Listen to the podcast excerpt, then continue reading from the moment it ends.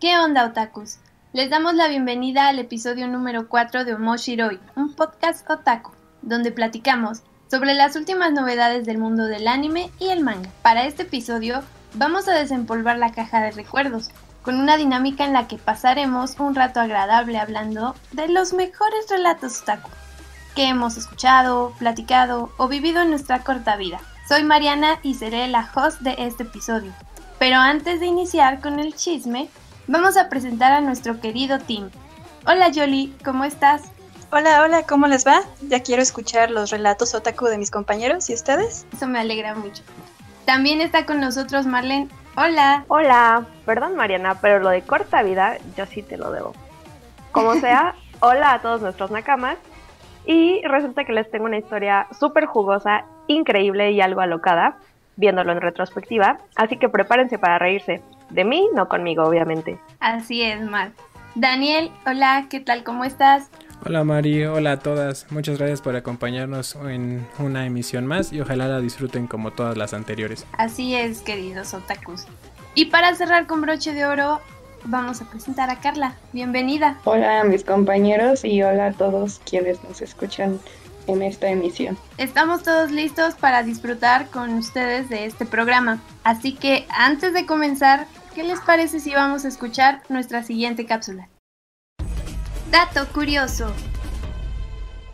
El cuento de la princesa Kaguya se convirtió en la película japonesa más cara de la historia debido al presupuesto de producción que aportó Studio Ghibli. Se invirtió una cantidad de 5 mil millones de yenes a la película, aproximadamente más de 49 millones de dólares. La recaudación que logró esta hermosa cinta tan solo fue de 27 millones de dólares, lo que reportó grandes pérdidas para el estudio. Estamos de vuelta. Y para dar comienzo a nuestro programa, ¿qué les parece si nos unimos al tren para contarles nuestras primeras impresiones de la película más popular del momento, Demon Slayer Mugen Train?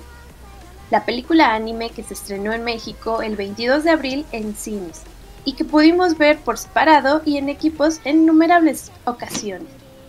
Así que, para iniciar, ¿quién quiere ser el primero en contarnos? ¿Qué les pareció la película? Pues si quieren yo empiezo para que ya después este, me tumben mis esperanzas y mis ilusiones, como se acostumbra en este programa. este, la película de Kimetsu no Yaiba para mí eh, es bastante especial porque me recordó por qué consumo este medio. Eh, normalmente trato de ser objetivo al momento de hablar de las cosas que me gustan, aunque casi nunca lo logro, pero debo admitir que en esta ocasión el hecho como de intentar ocultar mi afición o mi fanatismo para hacia este trabajo es totalmente inútil porque amé cada parte de ella. Como adaptación me parece un 10 porque teniendo en cuenta que es una película y el ritmo debe jugarse adecuadamente, logra transmitirte muchísimas cosas. Hayas visto el trabajo anterior o no, al menos esa es mi experiencia por las personas con las que tuve la oportunidad de ir a verla. Eh, sufrí y disfruté durante todo su minutaje, y creo que todo esto se debe a la calidad que Ufotable imprime en sus trabajos.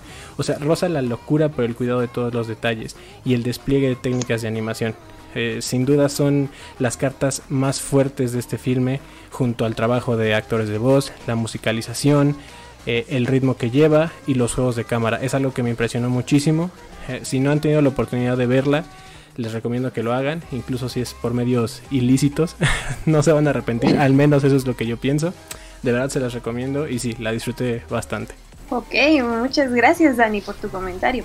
Ahora, ¿qué les parece si le toca el turno a Carla? Carla, ¿qué te pareció la película? Eh, bueno, quiero decir primero que el Team Omoshiroi no apoya las cosas ilegales. no, no es cierto. Eh, claro que sí lo pues, hacemos. Hay que consumir en la medida de lo posible por canales oficiales. Eh, bueno, a lo mejor yo hubiera preferido ser la última, eh, porque creo que eh, si bien a mí me encanta Kimetsu no Yaiba, eh, yo no veo mucho shonen de peleas, porque a veces sí se me hace demasiado, pero Kimetsu no Yaiba ha sido de las series que, que más me ha hecho agarrarle cariño a ese género. Pero em, en mi opinión que preparé sí es un poquito rant y me fui más a los aspectos negativos que tiene esta película.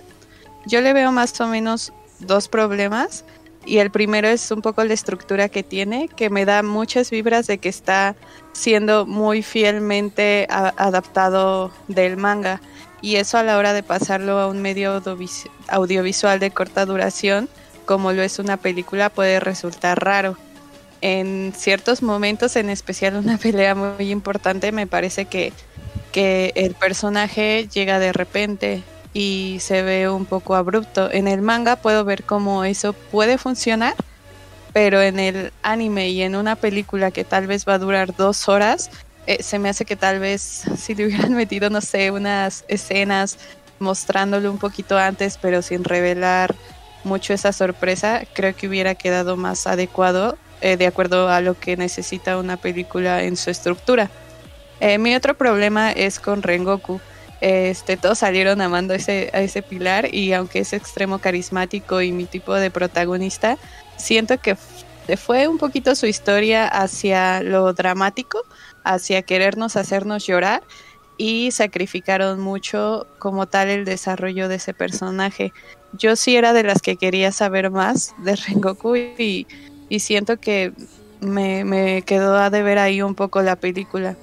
Em, y bueno, finalmente sí quiero hablar un poco de las cosas buenas.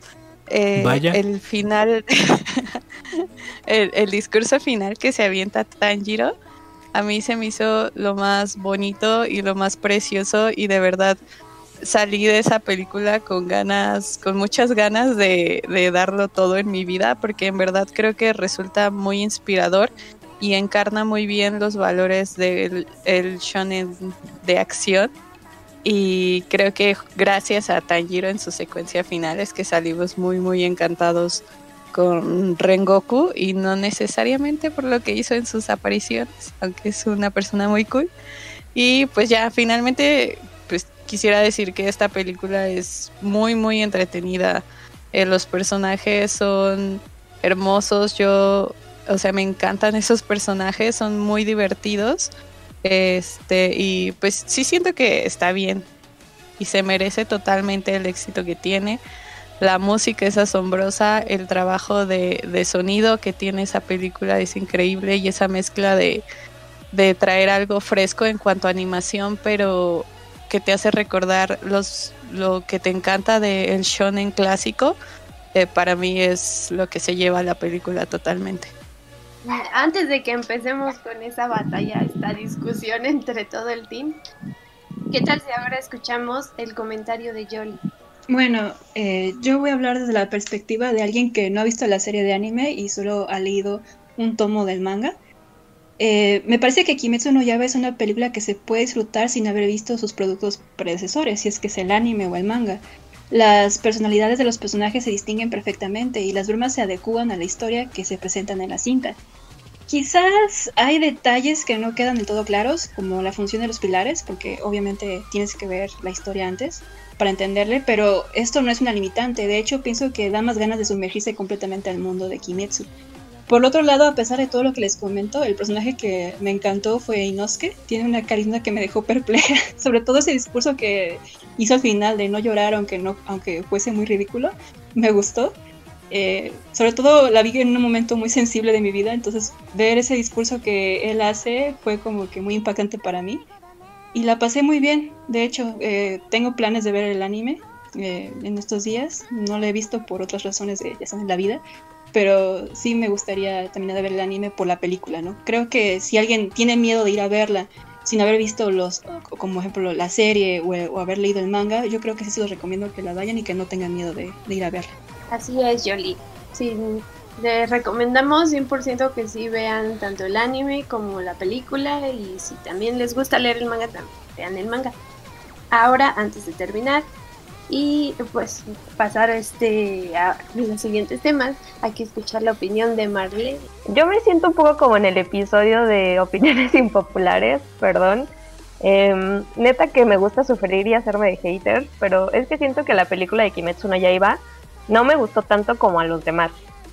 A ver permítanme aclarar. Creo que la película es genial. La animación la historia los momentos de risa, los momentos tristes y los de acción, la música. O sea, yo sé perfectamente que tiene muchas cosas buenas. pero aún así no logro que me peguen tanto como por ejemplo a Dani. en parte siento que le estoy viendo un poco las costuras a la historia y eso no me gusta. No es en sí que me moleste ver cómo está atada o ver por dónde se van moviendo sus hilos, eh, sino darme cuenta de que los recursos utilizados son más bien simplones.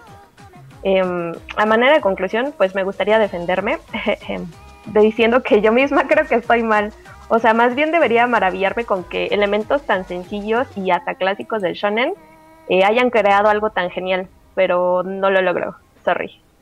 Entonces, bueno, antes de terminar, eh, les voy a dar mis primeras impresiones de lo que fue esta película. Pues la primera vez que vi la, la película sí quedé entusiasmada por estas batallas que nos dieron entre nuestros queridos cazadores y el villano. Eh, por algunas escenas que también este pues no esperaba ver hasta a lo mejor la segunda temporada pero aquí pues quedé eh, totalmente mm, eh, entusiasmada y motivada de de ver estas batallas en, en cines aparte me gustó a pesar de que ya sabía lo que iba a suceder desde los primeros días que se anunció el estreno eh, sí me llenaba de intriga el saber cómo iba a animarse ese momento. Me encantó igual ver en acción a este, mm, eh, bueno, no nuevo pilar, pero sí este, el segundo que, que muestra la obra, en este caso Rengoku. Y pues sí, también quedé un poco decepcionada porque también concuerdo con Carla, no se le dio a lo mejor el protagonismo que se tenía, pero pues entiendo que los protagonistas, en este caso es Tanjiro, y, eh, Netsuko por la historia. Pero sí me hubiera gustado ver un poquito más de en acción de Rengoku, a lo mejor que la historia no girara tanto en lo sentimental. Porque sí, este, pues sí te da a llorar o a sentir ese sentimiento de su mamá ya está muerta, en, su familia es algo disfuncional porque su papá tiene estos es problema de que ya no, ya no le interesa ser pilar o saber nada de, los cazadores de demonios o la intriga de qué va a ser, qué pasará con su hermanito. Eh, la comedia sí es, lo concuerdo con todos, es algo que, que me encantó. También este, las lágrimas que nos sacaron. Eh, y en el momento que me generó mayor sentimiento fue... Ah, no, esperen. No, sin spoilers, sin spoilers. Esta vez no hay spoilers. sí, les recomiendo a todos, como dice Jolie, hayas visto o no el producto, eh, les recomiendo la película, es muy buena. Me encantó la animación. Como siempre, Unbotable está siguiendo esta línea, esta fórmula que construyó desde el anime al mostrarnos tanto la animación como la misma intérprete o bueno más bien cantante que es Lisa nos la trae también aquí en la película y al igual este esta, esta parte del cómo se va desarrollando lo de los villanos eh, cuando se van, van a morir o van a pelear y la historia que nos cuentan eh, tienen que ver la película a toda costa y pues es más porque pues es la conclusión de la primera temporada. No, o sea, sí, definitivamente yo también apoyo eso. Tienen que ver, tienen que ver la película. De hecho, ver la película me, me hizo sentir muchísima emoción por ver la, la, temporada que sigue. O sea, creo que es algo que nadie se debe perder, pero aún así me intriga que no me gustara tanto como a los demás. Eso es como mi conflicto interno.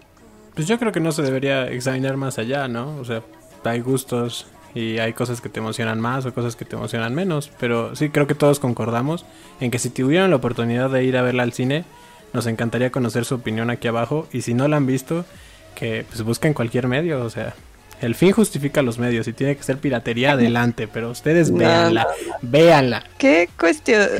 Comentarios tan cuestionables. Del señor ya mete Simplemente intentar interactuar con, con, nuestra audiencia. No, pero sí, yo también, a pesar de, de mis quejas, Creo que es una película muy bonita y si ya vieron el anime, obvio tienen que verla. Si no han visto nada, pues igual les dan ganas de ver el anime y la verdad el anime sí es mejor que la película, entonces yo digo que, que vale la pena. Muy bien, entonces, ¿qué les pareció a ustedes, otakus? ¿Ya vieron ustedes la película? Compártanos con nosotros, compartan más bien con nosotros su opinión al respecto en nuestra caja de comentarios. Los estaremos leyendo. Es hora de que el Team Ouran tome el micrófono para contar sus relatos más otaku o más especiales, pero antes de arrancar, escuchemos nuestra siguiente cápsula. Lo más escuchado.